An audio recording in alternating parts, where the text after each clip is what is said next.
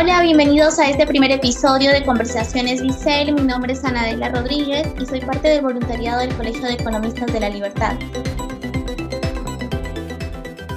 Hoy vamos a tratar de un tema de mucha actualidad que ha llegado a ser una revolución en la sociedad y se llama la economía colaborativa.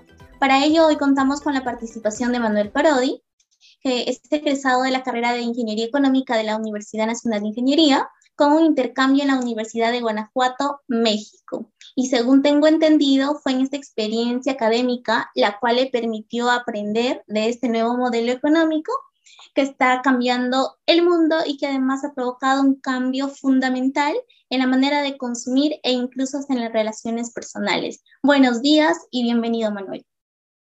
Hola, Anadela, muy buenos días y gracias por la invitación. Gracias a ti, Manuel. A continuación empezaremos con la entrevista, ¿te parece? Sí, comencemos, está bien. ¿Qué es lo que entiendes por economía colaborativa? Bien, lo que entiendo de, economía colaborativa, primero es que es un modelo de, de economía que hoy en día está dando el boom y básicamente es la interrelación entre personas que demandan un bien o un servicio y personas que, que ofertan un bien o un servicio, donde justamente el concepto clave es que entre ellos colaboran. Ya en el transcurso de, del audio voy a estar eh, precisando con algunos ejemplos para que se pueda comprender de una mejor manera.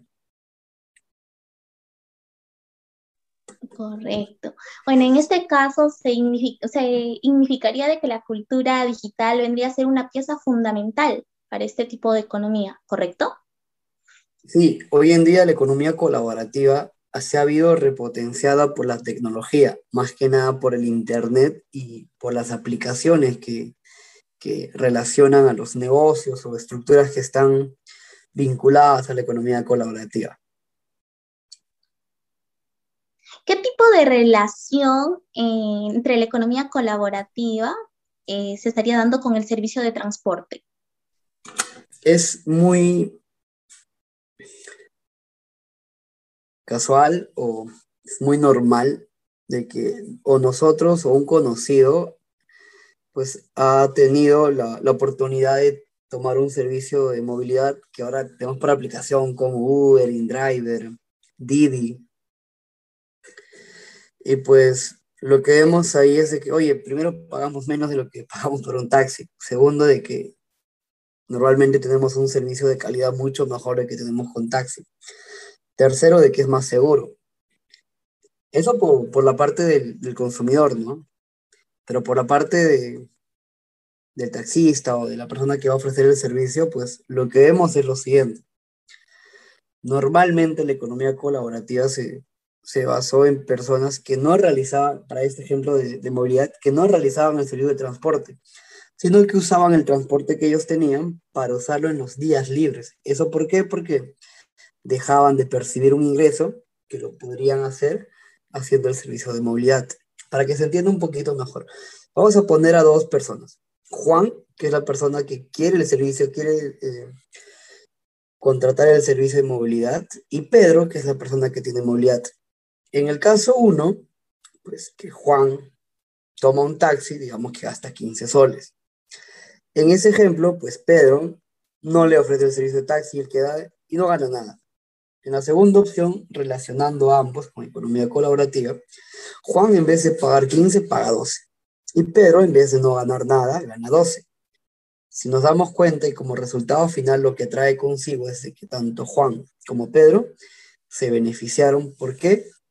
Por interrelacionarse y por usar economía colaborativa, es decir, por colaborar entre ellos.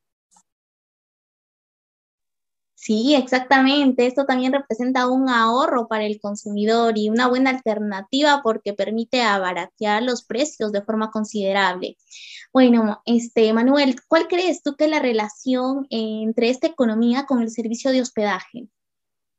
Qué, qué buena pregunta y me hace acordar una anécdota que tuve en el 2019 cuando tuve la oportunidad de estar por Europa.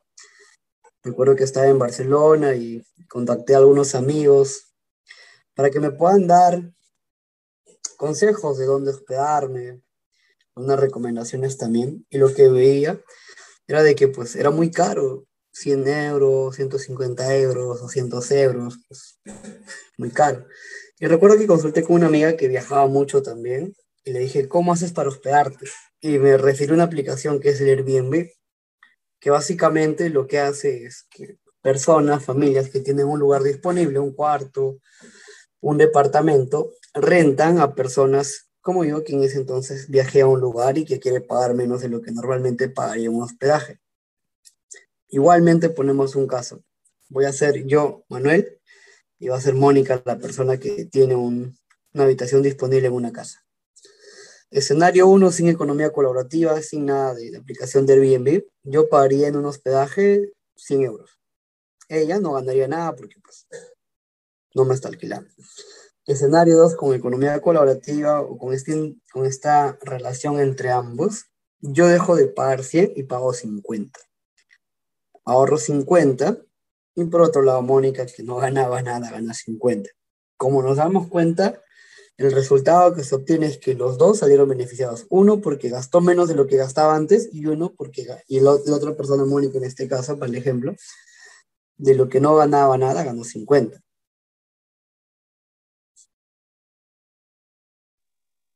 Mm, qué genial, muy interesante la verdad. Y bueno, este, Manuel, y en tu opinión, ¿cuál crees tú que sería el futuro de la economía colaborativa? El futuro de, de la economía colaborativa es un poco el de humanizar a los, a los agentes económicos, tanto a los ofertantes como a los demandantes, y dar una alternativa justo a ellos donde se pueda obtener servicios de mayor calidad a menor costo, donde ambos pueden optimizar. Es decir, donde por medio de este modelo de negocio pueden hacer competencia a los negocios que hoy están, que no están malos, pero pues con este modelo de economía colaborativa como Uber, Steam Driver, Airbnb y algunas otras aplicaciones, pues puede haber un mejor servicio para ambas partes y que ambas pueden ganar más en lo que ganaban antes o de la satisfacción que ellos tenían antes. Excelente. Y bueno, y ya para finalizar la última pregunta, ¿cómo crees tú que se estaría relacionando la economía colaborativa con el servicio de educación? Uy, qué bueno. Justo de la experiencia que tuve de Europa y el tiempo que estuve en México, se me vino la curiosidad de, pues, ya hay es economía colaborativa en movilidad, también hay en hospedaje, pero ¿cómo podría aplicarlo a la educación? Me hice esa pregunta. Y después, pues, lo que pasó fue que tengo amigos que me pedían recomendación para que puedan llevar cursos. Un curso pues de 300, 400, 500 soles. Y por otro lado, yo tenía amigos que sabían esos cursos, que les gustaría enseñar. Entonces dije, voy a hacer economía, voy a colaborar con ellos porque los voy a relacionar para que ambos se beneficien. ¿Cómo se beneficia el que tiene el conocimiento? Porque enseña. Primero, porque el que enseña aprende doble y segundo, porque refuerza las habilidades blandas que él tiene. ¿Cómo se beneficia la persona que antes iba a adquirir un curso y ahora lo va a hacer de forma gratuita? Pues se ahorra un montón de dinero. Como nos damos cuenta, ambos se ven beneficiados por este modelo de negocio este modelo de economía. Y el plus es de que ambos se conocen.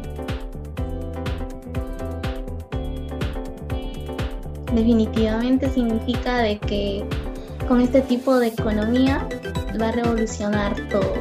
Bueno, agradecerte por tu participación en la entrevista y a ustedes amigos les invitamos a seguir escuchando los próximos episodios de Conversaciones Miserio. Hasta otra oportunidad, Manuel. Muchas gracias, Adela, y muchas gracias a todos los de este, de este. Muchas gracias.